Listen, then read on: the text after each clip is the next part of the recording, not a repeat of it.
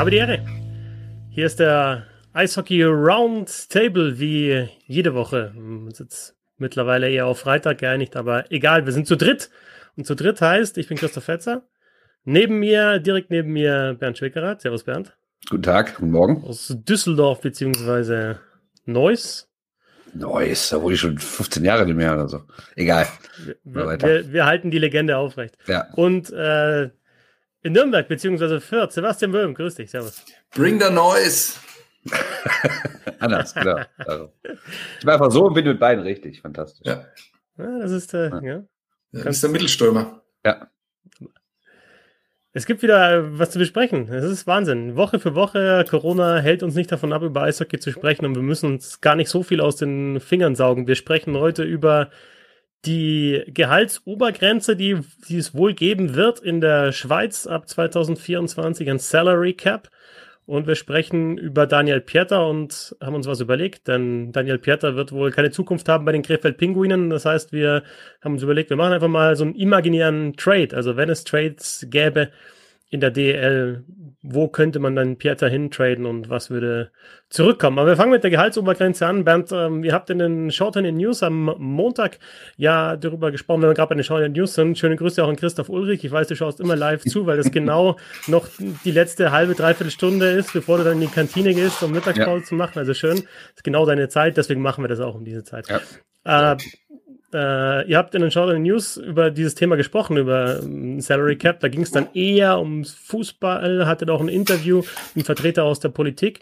Und da fiel auch der Name Schweiz, da war das noch gar nicht klar, aber tatsächlich ist in den vergangenen Tagen jetzt bekannt geworden, dass die Schweiz das tatsächlich machen will. Also ab 2024 tatsächlich so eine Gehaltsobergrenze mhm. festlegen. Ja, was ist, was ist seine Meinung dazu? Was sind vielleicht auch die Herausforderungen, die Hürden? Und ja, dann können wir später auch darüber diskutieren, ob das in Deutschland auch möglich wäre. Ja, also die grundsätzliche Diskussion ging ja davon aus, dass der, äh, dass Christian Seifert, der Chef der deutschen Fußballliga, das so ein bisschen angesprochen hat in seiner äh, Gang nach Canossa-Zeit in den letzten Wochen. So, wir machen alles besser und ruhiger und irgendwie fairer und gerechter im Fußball. Und das hat ja dann jemand von der SPD aufgenommen, Thomas Kutschaty, das ist hier aus dem Landtag in Düsseldorf jemand. Und mit dem haben wir gesprochen. Und wie du richtig gesagt hast, ja, ging erstmal eher um Fußball, aber auch generell um Salary Cap in Europa, also in der EU. Und jetzt hat uns irgendwie die Ereignisse eingeholt. Einen Tag später oder zwei Tage später kam die Schweiz raus, die ja nicht zur EU gehört, deswegen jetzt auch nicht unbedingt die großen rechtlichen Hürden hat, das alles selber machen kann. Ja, und jetzt soll das, wie du richtig sagtest, 24, 25 eingeführt werden. Also eigentlich schon ab 21, 22, aber es soll so eine Übergangsphase geben. Und laut watson.ch, die Seite ist ja immer ganz gut informiert, ähm, soll es aber nicht so sein wie der NHL, dass da quasi ein Prozentsatz der Gesamteinnahmen genommen wird, sondern es soll einfach eine feste Obergrenze geben und die soll bei sieben Millionen Franken liegen. Es gibt allerdings auch eine Untergrenze und die liegt bei fünf Millionen Franken, was also aber laut der Website oder laut des Textes nicht so entscheidend ist, weil eh jeder Verein schon drüber ist. Aber es sind relativ viele Vereine auch über sieben Millionen. Das heißt, im Endeffekt ist die Einführung des Salary Caps in der Schweiz einfach eine Begrenzung der Topclubs. Ne? Hast du mal den aktuellen Umrechnungskurs zwischen Franken und äh, Euro? Fast nee, aber es ist, wollte ich ja sagen, ist relativ gleich. fast das gleiche, ja. Also ja. Euro ist ein bisschen stärker, glaube ich. Ist es nicht schon erstaunlich, dass da jetzt schon alle NLA, ja, also so heißt genau es ja immer, schon jetzt schon drüber ja. sind, über fünf Millionen. Nur für die Mannschaft, ne? Ja, ne? nur für die Mannschaft. Wir reden nur von den Spielergehältern, ja. Ganz ehrlich, ich habe mir das mal ausgerechnet, durch 28 geteilt, sieben Millionen, das wären 250.000 pro, pro Spieler. Brutto also echt, ne? Ja, klar, aber trotzdem, trotzdem eine, eine satte Summe. Aber Grund, also das ist jetzt mal die Zahl, die da steht. Mhm. Ähm, Klaus Zaug, der den Artikel geschrieben hat für Watson CH, hat auch gesagt, okay, man müsste dann, die Spielerverträge müssten dann vorgelegt werden der Liga, damit auch geschaut wird, äh, wird es addiert und damit geschaut, sind die tatsächlich drunter. Ähm, ja, Sebastian, was, was hältst du grundsätzlich von, äh, von so einem Salary Cap. Ich finde das eigentlich immer eine ganz gute Idee. Und in dem Fall ist es ja sogar noch so, dass es auch so eine, eine Luxussteuer wohl geben soll. Das heißt, wenn jemand drüber geht, ähm, dass er dann das in den Topf einzahlt und das wird dann wieder an die Vereine ausgeschüttet, die sich eben dranhalten an den Salary Cap. Also kein hartes Cap wie in der NHL, sondern so, ein, so eine Möglichkeit, ja auch da ein bisschen ja, drüber zu gehen. Ja, so wie es in der NBA ist. Ne? Also da ist es ja mhm. so, dass quasi jeder Dollar äh, dann nochmal einbezahlt, dem er über dem Cap ist, äh, der wird dann nochmal einbezahlt. Ähm, Das finde ich dann noch spannender. Generell finde ich das Thema total spannend. Ich muss allerdings sagen, dass äh, meine Kompetenz, was Arbeitsrecht und sowas angeht, äh, halt äh, nicht sehr ausgeprägt ist. Und insofern fand ich es hochinteressant, dass ihr da bei den Short Handed News einen Politiker hattet. Da hat man nach fünf Minuten und guten Fragen von Christoph Ulrich aber auch relativ schnell gemerkt, dass er auch überhaupt keinen blassen Schimmer davon hat. Äh, das fand ich hochspannend. Äh, mir kam das so vor, als hätte da ein Politiker halt, ähm, noch dazu halt der SPD-Politiker, der da vielleicht auch seine Klientel dann irgendwie äh, bedienen will, äh, Thema aufgegriffen. Autoindustrie, ähm, meinst du, oder was? Ja, genau. Ja, ja. Das, das ähm, ein Thema aufgegriffen, das einfach auch zu hoch für ihn ist. Ähm, insofern hätte ich da tatsächlich gerne mal die Einschätzung eines Arbeitsrechtlers, ähm, der sich da hm. wirklich, wirklich gut auskennt, weil dazu kann ich nur ganz wenig sagen. Ich kann mir aber auch nur schwer vorstellen, wenn man das jetzt auf die DEL bezieht, ähm, dass ich die DEL, dass ich das da umsetzen ließe, weil ähm, gerade in diesen Ligen, damit meine ich auch Basketball, eigentlich auch die DFL, ähm, auch die DEL sind die Vereine einfach äh, so tonangebend, die das, die das Geld haben, dass es dass ich mir nicht vorstellen kann, dass die so ein Solidarsystem irgendwie einführen würden für den Sport. Generell wäre es überragend. Äh, man muss allerdings auch immer die Frage stellen, und damit meine ich aber eher die DFL und vielleicht auch eher noch die BBL und am allerwenigsten die DEL, inwiefern das dem sportlichen Niveau halt gut äh, täte, weil wenn man dann äh, sieht, dass die, dass in der Schweiz ähm, die Untergrenze bei fünf Millionen dann liegt, äh, das heißt, da wird auch weiterhin sehr viel mehr Geld ausgegeben ähm, als in der DEL das dann möglich wäre und ob man dann im internationalen Vergleich nicht wirklich einfach äh, überhaupt nicht mal an Spieler rankommt, weil es einfach völlig uninteressant wird, in die DEL zu wechseln, weil du halt einfach woanders äh, nicht nur, wie es bisher vielleicht ist, 10, 20, 30.000 äh, Euro mehr verdienst im Jahr, sondern halt dann vielleicht immer noch das Doppelte. Ähm, das äh, soll dann aber nicht davon abhalten, weiterhin über dieses Thema zu denken, äh, nachzudenken, weil es einfach wahnsinnig wichtig wäre. Genauso wie andere Einführungen übrigens auch, die, wo man dann immer sagt, das funktioniert in Deutschland nicht, aber ich sehe dann immer die Argumente eigentlich nicht, warum es nicht funktionieren sollte. Also Draft, äh, solche Sachen, um eine Liga eben ausgeglichener zu machen, äh, auch nach nordamerikanischem Vorbild. Fände ich weiterhin sehr, sehr gut. Äh, ich muss allerdings sagen, immer wenn ich darüber nachdenke, das mache ich relativ häufig, komme ich nicht sehr weit, weil ich einfach keinen blassen Schimmer davon habe. Also ich fand das schon oder sagen, sagen wir mal anders. Ich glaube auch, in Deutschland gibt es immer diese rechtlichen Hürden. In der EU, da haben wir auch häufiger schon drüber gesprochen, aber lassen wir die mal beiseite. Aber was du gerade angesprochen hast mit dem internationalen Vergleich, ich glaube, das wäre so ziemlich das Hauptproblem, warum man das nicht europaweit einführen kann. Ich meine, klar, die Schweiz macht einfach, was sie will, weil die denken sich eh, wir sind relativ weit oben in der Nahrungskette, nur noch die KHL und auch nicht in jedem Standort. Also ich kann mir nicht vorstellen, dass jedes KHL-Team mehr Geld hat als der SC Bern zum Beispiel, sondern da wird einige Topclubs geben, wie, wie St. Petersburg und einige ganz Reiche aus Moskau, die dann Oligarchen finanziert sind, die werden richtig zahlen können. Aber sonst ist die Schweizer Liga schon relativ weit oben anzusiedeln. Und genau da haben wir das Problem, weil stell, stell dir mal vor, die Schweiz sagt jetzt genau so, wie es da in dem Artikel steht, wir machen das. Sieben oben, fünf unten. Und dann sollen die sich vergleichen mit irgendwie der tschechischen oder slowakischen Liga. Das ist doch absurd. Also auch mit der deutschen Liga, da können ja auch nur zwei, drei Teams dann mithalten.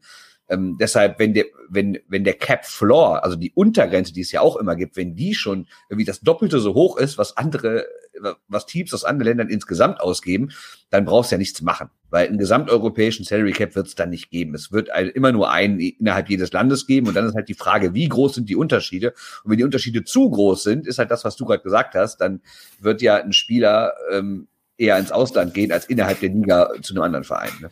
Aber ist der europäische Wettbewerb, ist der europäische Vergleich überhaupt so wichtig im Eishockey? Ich sehe das Argument im Fußball natürlich, also da ist die Champions League halt der wichtigste Vereinswettbewerb. Mhm. Ich weiß auch, dass die CHL da irgendwie in die Richtung hin will, ja, dass die auch sowas etablieren will, ja, dass man unter der Woche noch Eishockey hat und es ist auch Spitzen-Eishockey und es sind die besten Mannschaften Europas. Aber bis jetzt in den vergangenen Jahren war das doch gar nicht so ein wichtiger Wettbewerb. Es geht doch eigentlich eher um die nationalen Wettbewerbe. Ich sehe das Argument, dass das den, den europäischen Vergleich dann natürlich irgendwie hemmt, beziehungsweise manchen Vorteil haben. Aber ich sehe es beim Eishockey eigentlich gar nicht so wild. Es ist, es ist natürlich eine Hürde. Die Bereitschaft ist eine Hürde, äh, der, der DEL das zu machen und vor allem der großen Clubs in der DEL das zu machen. Und ja, beim, beim Rechtlichen möchte ich vielleicht noch ergänzen, weil ich mich da jetzt auch natürlich ein bisschen eingelesen habe. Ich bin jetzt auch kein Experte und selbst die, die, die, die äh, Juristen. Ich bin ja kein Virologe, halt, aber. Ja, genau. Bin, genau, genau. Ja, aber selbst die Juristen sagen, also die EU-Kommission oder die EU prüft das nicht vorher, ob das erlaubt wäre, sondern du führst es halt dann ein und dann kommt ja. die EU und sagt, es es in Ordnung oder nicht? Ja, und, ja, und wahrscheinlich weiß es nicht mal ein Jurist, ob es in Ordnung wäre. Also Virologe ist ein ganz gutes Beispiel, ist einfach eine große in Unsicherheit, wenn du das Ganze einführst, weil man halt keine ganz klaren Aussagen treffen kann. Insofern, ähm, möchte ich aber auch sagen, dass die DEL ja schon in, in zum Beispiel Kartellrecht eingreift, indem man sagt, es dürfen halt nur in Anführungszeichen elf Kontingentspieler da sein. Ja, das ist ja auch eine Selbstbeschränkung, die du ja. da gibst. Ja, oder im Fußball die, die 50 plus 1 Regel. Ja, da, da greifst du ja trotzdem auch in, in Marktmechanismen ein, weil halt einfach die Liga sich das selber auferlegt. Also bin ich mir nicht ganz so sicher, ob das, ob das dann vielleicht sogar einer, einer Prüfung durch die EU auch standhalten würde und das vielleicht auch vorgeschoben ist. Aber wie gesagt, Weder Virologe noch Jurist. Aber lassen wir mal die rechtlichen Sachen weg und lassen wir auch mal den internationalen Vergleich weg. Dann gucken wir nur mal, wie es ist, wenn die DL das einführen würde. Ich meine, was wäre denn eine vernünftige, faire Lösung für Mannheim und München, die auch anderen Teams die auch andere Teams in ihren Möglichkeiten einschränkt. Ich meine, die gibt's einfach nicht. Insofern wäre ein Salary Cap in der DEL eigentlich nur eine Beschränkung der reichen Clubs. Wenn du es anders machen willst, weil die Idee von einem Salary Cap ist ja, dass alles ein bisschen sich weiter angleicht, was also bedeutet, du brauchst nicht nur eine Obergrenze, sondern auch eine Untergrenze. Aber wie hoch muss diese Untergrenze sein, dass es wirklich, dass, also, dass die Teams wirklich enger aneinander rücken? Ne, weil wenn, weil wenn die Obergrenze nicht so weit von der Untergrenze weg sein darf oder umgedreht, wie auch immer, müssten ja die, die jetzt unten sind in, in der Etattabelle, de facto mehr Geld ausgeben als vorher. Ich meine, die Idee ist grundsätzlich Gehälter zu beschränken und eine Einführung des Salary Caps in der DEL würde bedeuten, dass Teams wie Bremerhaven, Schwenningen, Krefeld mehr ausgeben müssen als jetzt, damit es überhaupt spannender wird. Und da haben wir das große Problem, weil wir in der Liga einfach keine Zentralvermarktung haben. Das heißt, du kannst ja nicht sagen, wir verteilen einfach das, was wir insgesamt einnehmen, mehr auf alle und da wird es irgendwie fairer. Nee, irgendwie 99 Prozent oder sagen wir mal 95 Prozent des Geldes wird ja vor Ort verdient. Und wenn Mannheim einfach ein dreimal größeres Stadion hat als Bremerhaven, was sollen die machen? Sollen die dann sagen, ja gut, wir äh, nehmen halt viel Geld ein, ihr nehmt wenig Geld ein, komm, dann geben wir jetzt nur so und so viel aus und alles, was übrig bleibt, geben wir euch, überweisen wir euch. Das wird ja nicht passieren. Und deswegen ja. sehe ich das grundsätzliche Problem, sehe ich halt, dass es keine Zentralvermarktung gibt. Und wenn die Einnahmen so unterschiedlich in den einzelnen Orten sind, weiß ich nicht, ob ein Salary Cap so sinnvoll ist. Ja. ja, und vor allem, wenn Mannheim das zahlen kann und Bremerhaven kann es nicht zahlen, dann sagt halt vielleicht Jan Urbers, okay, dann, dann gehe ich halt nach Mannheim ne, und, verdiene, verdiene das Geld und dann wird es ja nicht fairer, sondern unfairer in dem Fall, ne, weil er noch ein guter ja. Spieler von einem kleinen Club zum großen wechselt. Ja, vor allem so geschlossen ist ja die DEL jetzt dann auch nicht mehr, wenn da jedes Jahr ja, äh, einer, ein Club halt ausgetauscht wird, dann wird es halt noch schwieriger mit, mit so einem Solidarsystem. Also viele kluge Dinge habt ihr jetzt dann doch noch gesagt, irgendwie, obwohl ihr euch überhaupt nicht auskennt mit dem Thema. Äh, aber äh, ich glaube, es wird, äh, zeigt sich relativ schnell, dass es ganz schwierig wird, sowas in, in Deutschland einzuführen. Und ich glaube auch einfach nicht, dass die Motivation da ist, äh, sowas zu machen. Weil ursprünglich ist es ja auch ein Instrument, um eine, äh, um eine Liga wirtschaftlich gesünder zu machen.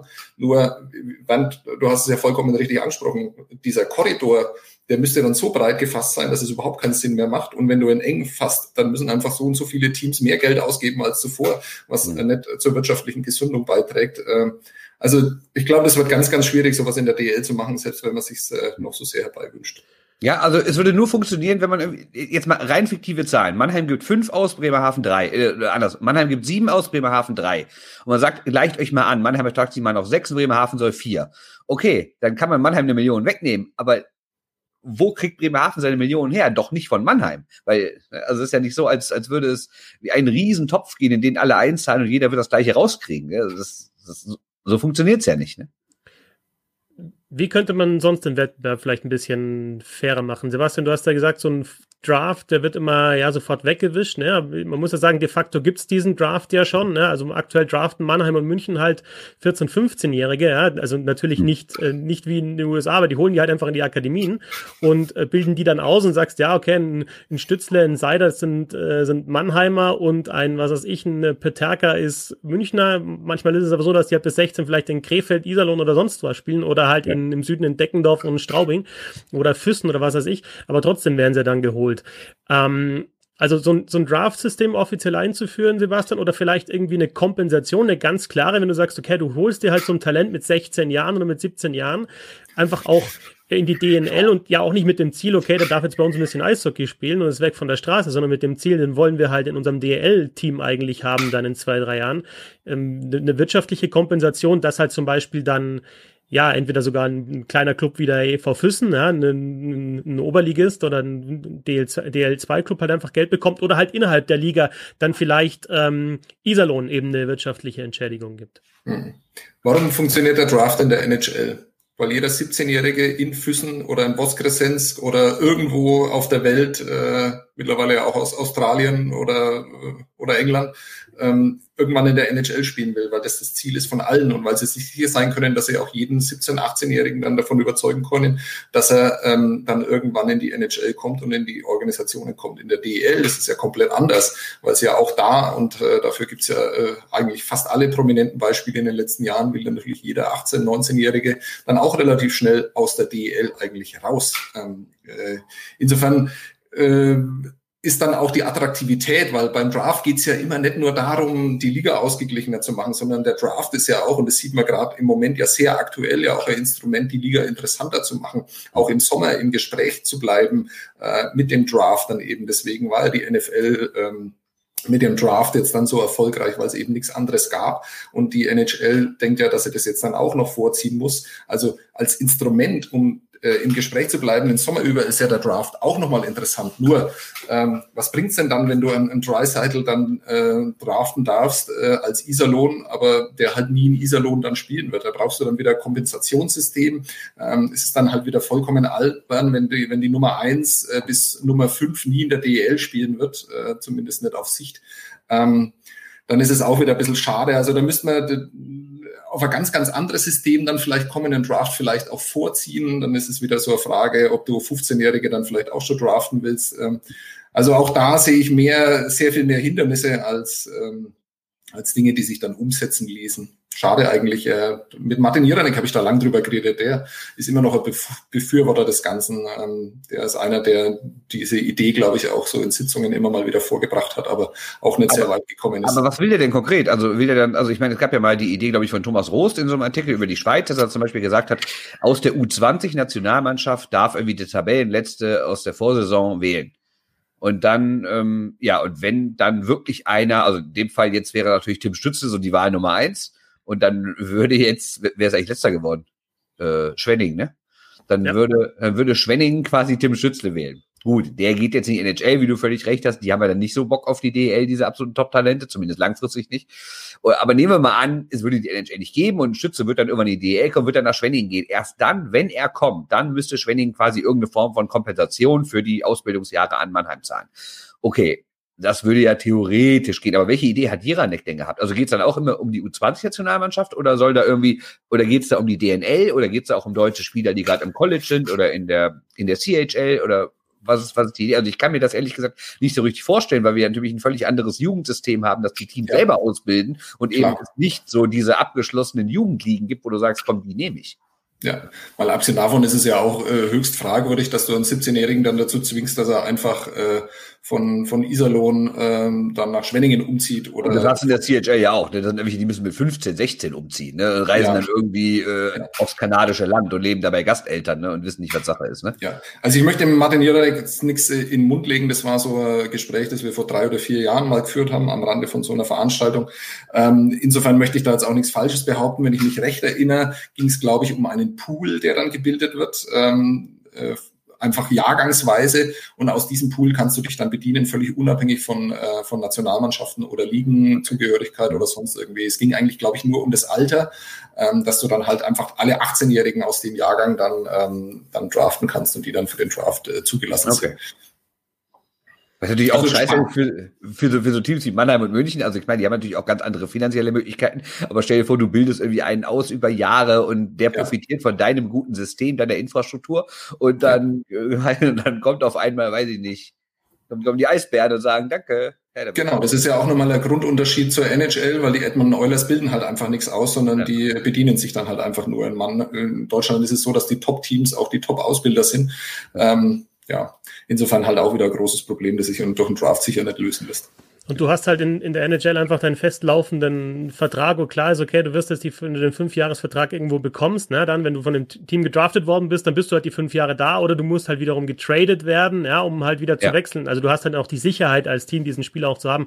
Und mhm. Eishockeynerds.de schreibt jetzt gerade in den Kommentaren hier bei YouTube, ähm, Spieler könnten zwar gedraftet werden, aber langfristig würden die guten Spieler bei den großen Clubs wieder landen, auch ohne Cap, äh, schreibt er jetzt klar. Deswegen sage ich zum Beispiel tatsächlich, man, man sollte vielleicht mehr über eine, eine, wirtschaftliche Kompensation, eine klare wirtschaftliche Kompensation nachdenken. Wenn ich wirklich sage, ich nehme jetzt diesen Spieler und ich, ich bilde ihn dann die letzten zwei, drei Jahre aus für mein DEL-Team, da muss halt das, das, ähm, das Team oder die Mannschaft, der Verein, die, die, die, die Arbeit davor, die zehn Jahre gemacht hat, äh, wirtschaftlich besser kompensiert werden. Wobei, dann hast du wieder bei Mannheim das Problem, die holen sich Stützle und wissen, die haben vielleicht drei, die haben eine Saison von ihm, ne, oder von Seide hatten die jetzt eine DEL-Saison und dann ist er vielleicht auf ewig weg oder spielt vielleicht mit 35 nochmal in, in Mannheim, weil er halt in der NHL spielt. Also, schwieriges Thema. Aber weil wir gerade beim Thema Trade waren, ähm, hey, ich vorher schon angekündigt.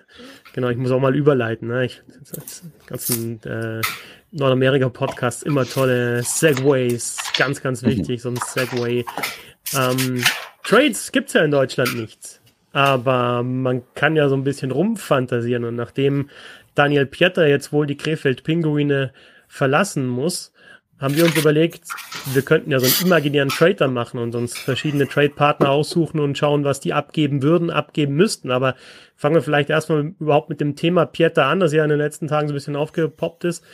Äh, Bernd, es geht ja nicht nur um, um Pieter, der jetzt wohl tatsächlich sich einen neuen Verein suchen soll, sondern es geht insgesamt um das, was bei den Krefeld Pinguinen aktuell los ist. Und Gott sei Dank erreicht man da immer jemand und du hast schon mit allen Verantwortlichen sprechen können und hast ja ein umfassendes Bild machen ja. können. War überhaupt kein Problem. Ich habe Interviews angefragt, also ich, die, ich musste die gar nicht anfragen, die wurden mir direkt angeboten und die da bei mir zu Hause vorbeigekommen, war ein nettes Gespräch. Nee, äh, für alle, die jetzt nicht ganz verstanden haben, dass es Ironie ist, nee, Krefeld macht total dicht und interviewt sich selbst, also nach guter Corona-Manier, das machen ja vielleicht viele Sportvereine, die einfach sagen, ja, wir können uns ja jetzt nicht treffen mit PKs oder wir interviewen uns einfach selbst. Und die NHL kann das auch sehr gut. Und ähm, ja, aber die Krefeld-Pinguine können das besonders gut. Ich habe halt ein Interview angefragt für den neuen äh, Besitzer des Vereins äh, aus der Schweiz, Stefano Ansaldi, und der hat, das wurde mir abgelehnt, das Interview. Wahrscheinlich hat man keine Lust auf kritische Nachfragen. Äh, und jetzt kamen noch andere Sachen heraus. Trainer musste gehen, Geschäftsführer muss gehen, sportlicher Leiter muss gehen, Scouts müssen gehen, Spieler müssen gehen und unter anderem halt Daniel Pieter. Und äh, jetzt hat der Verein, also es stand erst in diversen Zeitungen, ich glaube in der Rheinischen Post und in der Westdeutschen Zeitung stand das die Tage, dass das Gerücht gibt, dass Pieter gehen muss. Der Verein hat sich erst nicht dazu geäußert, diese Woche allerdings schon äh, mit, mit, mit, äh, mit schönen Stellungnahmen und ich kann die mal vorlesen. Es gibt zwei interessante Sätze. Der eine heißt, wenn wir ohne Daniel arbeiten, haben wir deutlich mehr Budget zur Verfügung. Er macht, da steht S, aber eigentlich muss es heißen er, er macht Platz für Krefelder und junge talentierte Spieler, erklärt Roger Nicholas. Und das zweite Zitat ist, wir wissen um seinen bestehenden Vertrag und wünschen, dass Daniels Karriere nach oben geht. Und das heißt für mich natürlich einerseits, Daniel, wenn du bleibst, bleiben wir scheiße. Und das ist dann deine Schuld. Und andererseits heißt das aber auch, wir wünschen, dass deine Karriere endlich Fahrt aufnimmt, weil bei uns geht's nicht, weil wir sind halt scheiße. Und das finde ich sehr respektabel, sowas zu behaupten als Verein. Lass mal auf die Karriere von Daniel Pieter bis jetzt äh, schauen. Ich habe mir noch mal eine schöne Grafik vorbereitet. Also er ist 33 Jahre alt, er ist noch ja nicht übermäßig alt, okay, er hat die 30 überschritten, aber als Center kannst du da schon ein paar Jahre spielen und auch auf hohem Niveau spielen. Er ist in Krefeld geboren und hat eben auch seine komplette Karriere bei den Pinguinen beziehungsweise beim KFV gespielt, seit den Bambinis. 2003, 2004 sein DL-Debüt gegeben und seitdem natürlich einer der besten Scorer und vor allem besten deutschen Scorer der, der Liga. Also 0,8 Punkte pro Spiel, äh, fast ein Punkt pro Spiel. Ich wollte auch mal die letzten elf Jahre, letzten zehn Jahre, wir nochmal rausgeschrieben, da hat er tatsächlich einen Punkt pro Spiel, also fast ganz genau.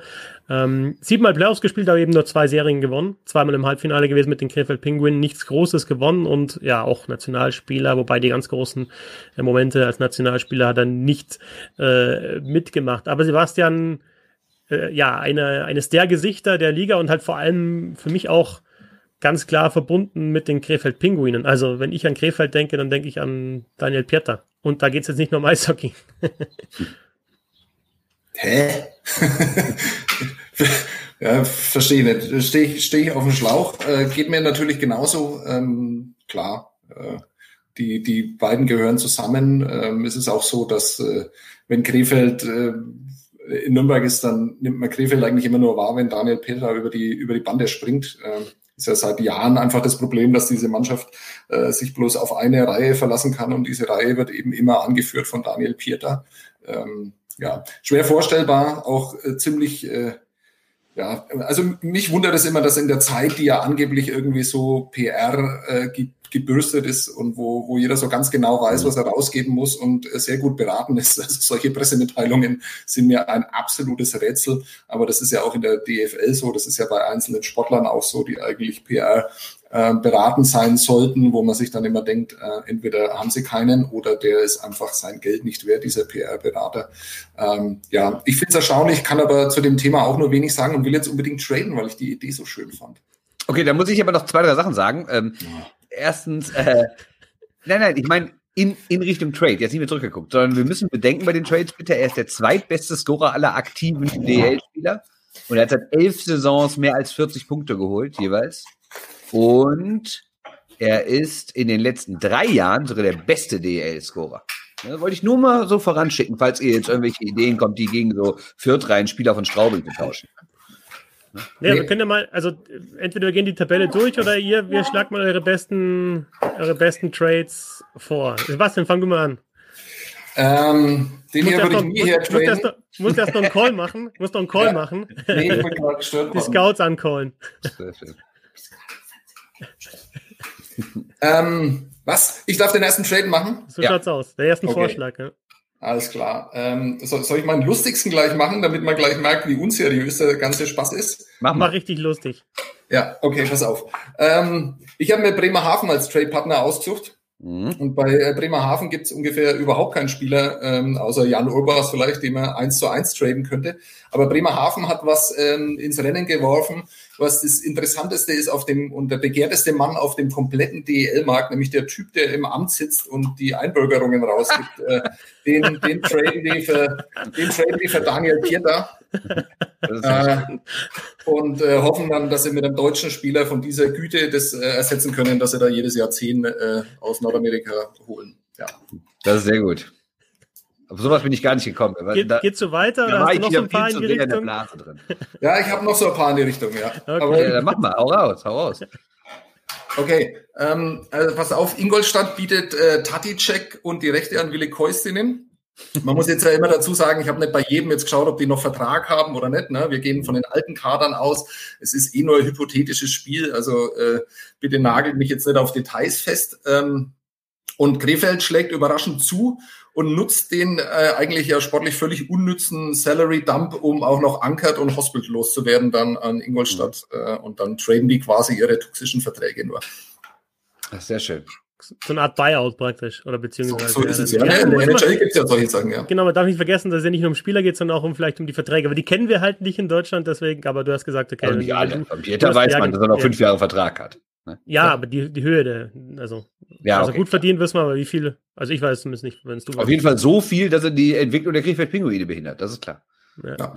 Ja, schön. Ähm, gehen wir vielleicht noch, also Bernd, gehst du in die gleiche Richtung oder gehst du in eine andere Richtung? Also, nee, so, was ich, ich mir so überlegt habe, der Herr Böhm. Ja, genau, ich das war so, schon sehr ich kreativ. Ich bin so Langweiler und sage irgendwie, ja, jetzt tauscht du gegen den, den Spieler. Ich hätte, ich, gut, dass, dass, dass, dass diese Zauberkiste packt, da hätte ich auch noch Aber was wenn, wenn, wenn wir gerade bei dem Thema sind, Sebastian, ich weiß nicht, würde Nürnberg den Twistman hergeben, den Typen, der zu I Feel Good äh, oben ey, ich, ohne tanzt? Weil wenn die, die Stimmung vielleicht in Krefeld nicht mehr so gut ist in den nächsten Jahren, weil Pieter weg ist, zumindest einen, der die Stimmung halt dann anheizt? Ich mag den Twistman, der übrigens tatsächlich Ron McCool heißt, was äh, noch, nee, da denkt man eher, dass, dass Twistman eigentlich sein normaler Geburtsname ja. ist und Ron McCool sei, sein Künstlername, aber der Typ heißt wirklich Ron McCool. Den finde ich extrem lässig, äh, allerdings nur abseits des Eises oder wenn er sich halt dann wieder angezogen hat, weil diese Nummer geht mir total auf die Nerven. Ich meine, der macht nichts anderes, als dass er sich jedes Mal auszieht. Es ist weder ästhetisch noch besonders, naja, egal. Ich, äh, jedes Spiel eigentlich? Ja, der, ne, wenn sie gewinnen. Wenn's, wenn sie 0-4 zurückliegen, dann macht das nicht. Aber okay. wenn sie in der 50. noch äh, unentschieden oder sie führen, dann macht das. Ja. Okay. Also ich hätte nichts dagegen. Ich würde ihn sofort dahin schicken. Guter Typ, kann Krefeld nur helfen. Okay. Bernd, deine Trade. Ja, wie gesagt, also ich habe jetzt, ich habe jetzt eher so einen seriösen Trade, weil ich finde so von, so uh. von ja, tut mir leid. Weil so, ciao, weil so von der Qualität her ähm, finde ich, spielt er in einer Liga mit Herrn Matsumoto und Matsumoto war in Köln scheiße und könnte irgendwie wechseln und ähm, Pieter nach Köln wäre ja auch eine Option, wobei ich gestern in der Kölner Rundschau war glaube ich, las, dass Uwe Krupp sagt, nee, mit dem Thema beschäftigen wir uns nicht, aber mal abwarten. Ähm, also ich finde Matsumoto gegen Pieter irgendwie einen guten Trade, weil äh, Matsumoto war, der, der weiß, wie es in strukturschwachen Gebieten in NRW aussieht, der war schon in Iserlohn und äh, ist in der Lage, äh, ist, ist in der Lage, ein Tor zu schießen und Pieter nach Köln würde auch Sinn ergeben und ja, das ist so ungefähr eine Preisklasse, eine Altersklasse, eine Qualitätsklasse. Ich würde Matsumoto, Pieter wäre ein guter Trade. Ich habe mir bei Köln hatte ich mir was ähnliches überlegt, also wirklich so eins zu eins Trades und man muss ja glaube ich auch schauen, was braucht Krefeld. Also die sind ja, der Kader ist ja wirklich dick besetzt. Ja. Sie brauchen eigentlich jetzt nur einen guten Nummer 1 Torwart, einen guten Nummer 1 Verteidiger und jetzt auch einen guten Nummer 1 Center, wenn Pieter weggeht. Also das oh, also nichts quasi. Ne? Ja, genau, das kriegst du normalerweise ganz, ganz flink. Also da, wo halt normalerweise andere Teams vielleicht fünf in der NHL zehn Jahre hinbauen, da muss Krefeld jetzt dann mit, mit, mit einem Trade hinkommen. Also ich hätte mir für Köln zum Beispiel überlegt, 1 zu 1 Maury Edwards. Gut, der ist jetzt erst gekommen aus Ingolstadt, aber der, aber jetzt, jetzt aktuell ist er im Kader von den Kölner Haien. Dann würde Köln tatsächlich den Pieter bekommen. Der wäre wieder vereint mit äh, Maler Müller, äh, wird mhm. da wahrscheinlich in einer Reihe zusammenspielen mit ihm und äh, Krefeld hätte zumindest diesen offensiv starken Nummer 1 Verteidiger. Ansonsten mit Köln hätte ich mir noch aufgeschrieben, wenn du tatsächlich schaust, ein bisschen ja, tatsächlich diesen Weg zu gehen, den, den Köln jetzt anscheinend gehen, äh, die Krefeld-Pinguine gehen wollen, nämlich junge Spieler holen ne, und, und die wieder aufbauen zu, zu Vorbildern, dann könnte man natürlich bei Köln auch sagen, man nimmt Ukbekele, nimmt Dumont und legt vielleicht sogar noch Saxil drauf. Und dann hat man mit Saxil den Center und hat mit Dumont und mit Ukbekele halt die vielversprechenden einigermaßen vielversprechenden Jungen. Ja, sagen, sind die so vielversprechend? Ja, das ist halt die Frage, ob das, ob, ob das reichen würde für. für ist man nicht nur geblendet, weil die jung sind? Mein Trade wäre also Maury Edwards für Daniel Pieter 1 zu 1. Also ich, ich las auch in, in dem Text, dass es halt, dass, dass der Berater von Herrn Pieter wohl mit Köln, Mannheim und München spricht. Also wenn will er ganz oben ins Regal greifen, was natürlich sehr im Sinne der Krefeld-Pinguin ist, weil die Karriere soll ja bergauf gehen. Das ist ja der Hauptgrund, warum sie ihn abgeben. Das ist ja ganz altruistisch gemeint von, dem, von, von der neuen Führung. Ähm, dann könnte man vielleicht Sinan Aktak noch in Mannheim machen, weil der spielt eh nicht mehr die allergrößte Rolle, hat eine Krefeld der Vergangenheit, könnte zurückkommen. Äh, ist, ist zwar jetzt nicht auf dem gleichen Level wie Pieter, ist aber auch jünger. Deswegen Wäre vielleicht auch einer. So, Herr Böhm, jetzt macht immer wieder was Lustiges, bevor wir jetzt. Ja, na, aber pass auf, aber warte, während, wenn wir bei ACTA sind und bei Mannheim sind. Entschuldigung, Sebastian, du kannst ja alle noch raus, raushauen, deine, deine Vorschläge. Aber wenn wir bei Mannheim sind, wirst du ACTA, Pieter 1 zu 1, weil du gerade gesagt hast, also Pieter hat ja wirklich hohe Qualität. Wegen des Alters, ja. Ja. Oder würdest du sagen, also könnte Mannheim da sogar noch, um Pieter sich zu sichern, Dennis Endras drauflegen, weil man ja jetzt. Ähm, Wäre auch möglich mit ja. Brückmann wieder einen Goalie geholt hat und dann sagt, okay, man gibt halt den, den Krefeld-Pinguinen noch Endras mit äh, zwei, drei guten Jahren als, als Rückhalt und dazu noch Akta. Ja, wäre mir aber zu viel, weil da müsste, viel. da müsste Krefeld auch wieder irgendein Torwart drauflegen, weil okay. das, das wäre für zu viel, weil, ich, Pieter wird im Dezember 34, hat zwar noch fünf Jahre Vertrag, aber wie viele gute Jahre hat er noch? Zwei, drei? Maximal. Deswegen, äh, ja, weiß ich nicht. So, Herr Böhm, wären Sie lustig. Ja, ähm, Pieter wechselt nach Berlin. Überraschenderweise. Äh, ah, die Blue, Man, die Blue Suit Man, oder was? Äh, nee, oh, nee, nee, nee, nee. äh, überraschenderweise gegen Mick und Streu, weil man in Berlin eingesehen hat, dass man die eh nicht einsetzen würde, dann die jungen Spieler, und dann kann man sie dann auch gleich abgeben und sich Pierre holen. Ähm, was habe ich mir noch aufgeschrieben? Ah ja, Augsburg tradet ähm, David Stieler, wo man sich jetzt denkt, okay, was für ein Stil, äh, wenn du dafür Peter bekommst. Aber sie verzichten äh, für immer darauf zu behaupten, dass sie den geringsten Etat der Liga haben und übergeben dieses äh, Privileg an Krefeld. Äh, damit ja. müssen die sich nicht mehr streiten darum. Ähm, zu dem Punkt hörte ich übrigens von einem DL-Manager eine der lächerlichsten Aussagen, die es in der Liga gibt. In Bezug auf Augsburg? In Bezug auf Augsburg, dass die so wenig Geld hätten. Lächerlich sei das. Absolut lächerlich. Ja, ja absolut. was man so alles hört, ne, habe ich in Bezug auf Schwenningen übrigens gehört, aber naja, nur so nee, das nebenbei. Ich nicht. speziell im Augsburg.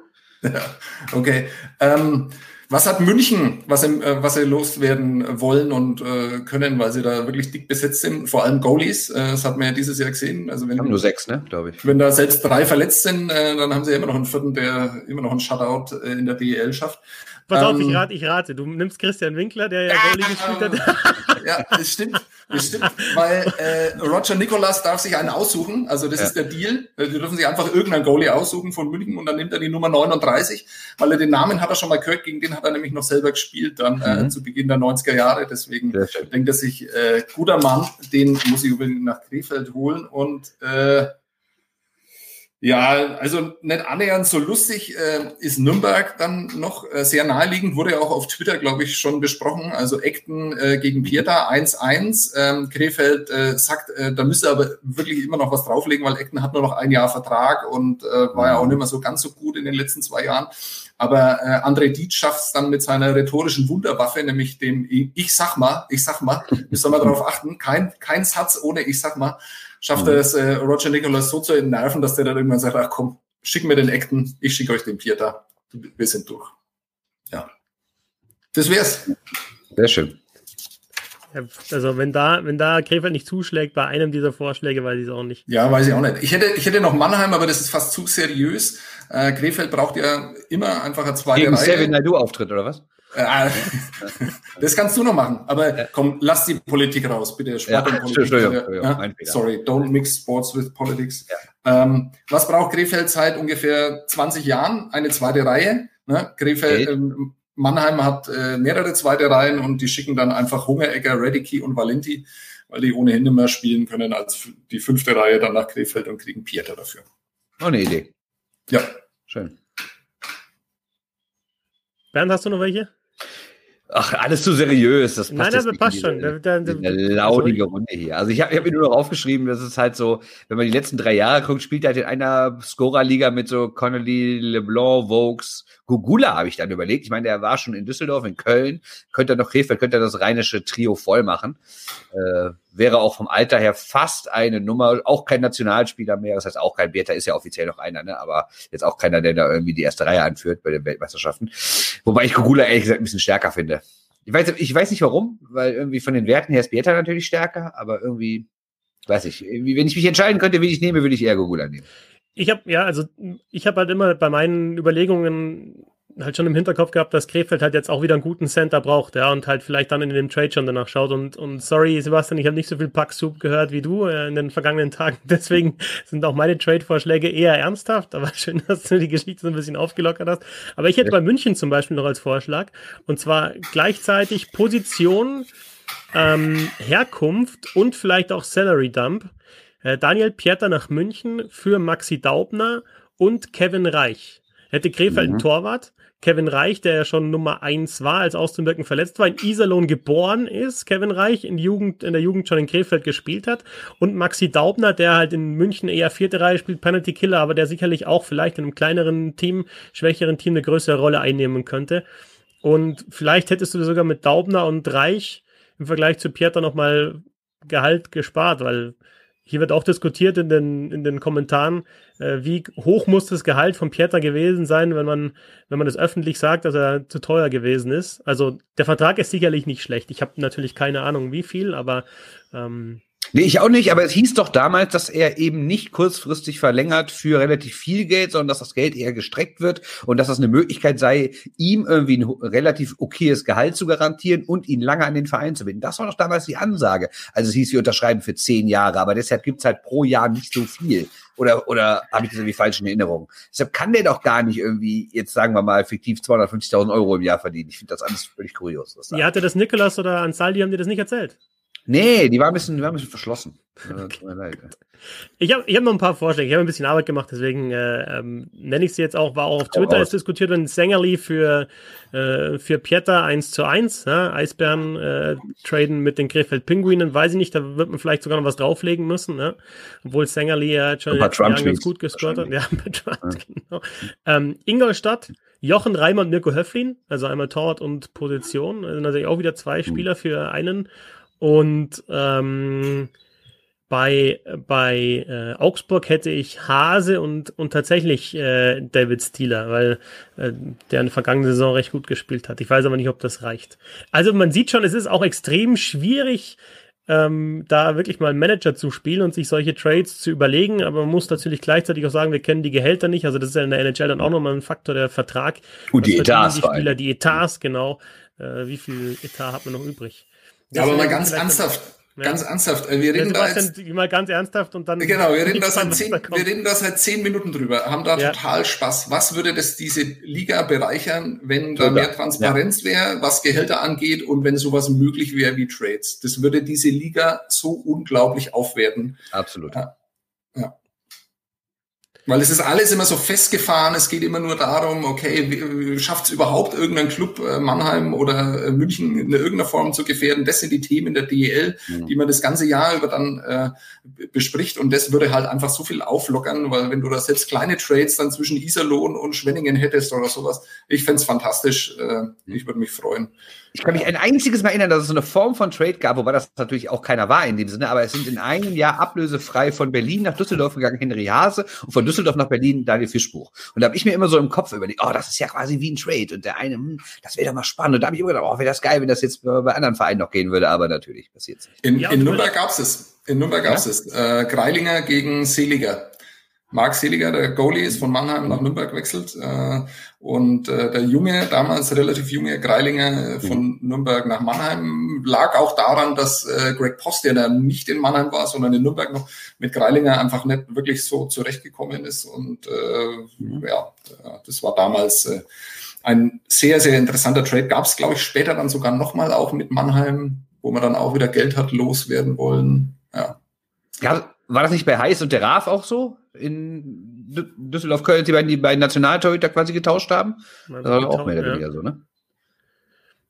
Und es ist halt auch so, also du könntest dann auch so eine Trade Deadline natürlich machen, wenn es das gäbe, ne? Und jo, die gibt's ja auch, die, gibt's ja eh. Ja, aber genau, aber dann ist die, dann, genau, aber dann hättest du vor dieser Trade Deadline halt wirklich dann nochmal Aktivität, ne, nochmal zusätzlich. Mhm. Also dann nicht nur, du darfst keine Spieler mehr holen, sondern darfst dann nicht mehr traden. Ja, und äh, dann ist die Frage, wenn du Elfter bist, ähm, gehst du noch auf die, die Playoffs auf den zehnten Platz oder nicht als Zwölfter? Gehst du noch drauf, mhm. wenn du 14. oder 13. bist? Wie rüstest du jetzt für die letzten Wochen Abstiegskampf und so weiter und so fort? Wäre auf jeden Fall witzig. Ja. Ich muss noch einen Shitstorm verhindern. Das war nicht Seliger gegen äh, Greilinger. Ich habe es gerade noch mal nachgeprüft. Ist mir nämlich eingefallen, dass es falsch ist. War Martinic, Thomas Martinic, der schmutzigste Spieler der DEL-Geschichte, der übrigens auch den Spitznamen Schmutzi hatte ähm, gegen Thomas Greilinger. Und das war dann eben so typischer ähm, Talent, Riesentalent äh, gegen Spieler, der ja, dessen Effektivität ja sehr unterschiedlich äh, besprochen wurde damals. Aber es lag vor allem daran, dass äh, das Post eben mit dem einen nicht zurechtkam und sich von dem anderen was erwartet hat, was dieser Mannschaft damals noch gefehlt hat. Mhm. Äh, ein Vorschlag noch von Eishockey Nerds, wenn wir natürlich auch greifen. Mitch Hurt wäre vielleicht eine Option. Äh, Habe ich mir auch so überlegt mit Straubing, Vogel, Sebastian Vogel, Maximilian Klessel, junger Verteidiger und mit Hurt, dann hast du alle drei Positionen, die, die Krefeld bräuchte. Gegen Daniel Pieter und Straubing hätte halt, wenn Lagunier jetzt auch vielleicht sogar seine Karriere beendet hat, nochmal einen, einen super zweiten Center neben Mike Connolly.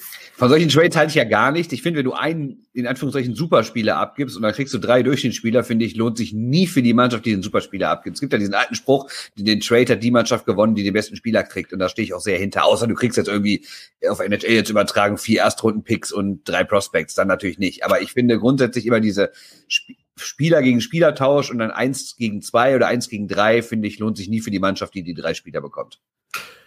Ja, aber dann kannst du vielleicht, vielleicht kommen die anderen Trades nicht zustande und, und Krefeld muss dann irgendwann, weil sie wollen ja Pieter loswerden und das Tischtuch ist eh schon durchschnitten und dann kommt Straubing um die Ecke. Äh, ja gut, wir reden doch jetzt endlich ernsthaft über den Sinn und den Verstand von Entscheidungen von Führungspersonen der Krefeld Pinguine, oder?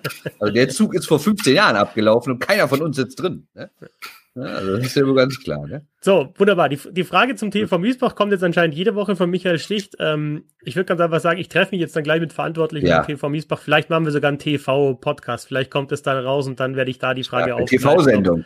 Ja, genau. Ah, da habe ich leider keine Zeit. Sorry. Ja. Da kann ich nicht. Achso, ihr seid da nicht dabei. Ich dachte, nee, wir haben das besprochen. Ich, ich habe noch ein Treffen in, in Lugano. Ja, okay. Vorher nicht, ne? Bernd Spielgerath. Äh, nee, Sebastian so muss ich machen. Christoph Fetzer, Sebastian Böhm. War mir eine Freude. Äh, ja. Bücher machen wir nächste Woche wieder. Ich muss nämlich jetzt. Ich habe ja alles liegen, ne? Aber, ja, ja, ja, weil ich, wie gesagt, ich muss, muss zum TV. Wichtige, wichtige Dinge warten. Ja, ja, ja. Ähm, ja, wir hören uns dann nächste Woche wieder mal schauen, was wir uns da Verrücktes überlegen und was Sebastian für Ideen hat. Danke fürs Zuhören. Bis zum nächsten Mal. Folgt uns auf Twitter und äh, Instagram und Facebook. Ihr könnt das Ganze supporten über Steady. Alle Informationen gibt es auf www.bisselhockey.de. Ciao. Macht's gut. Ciao.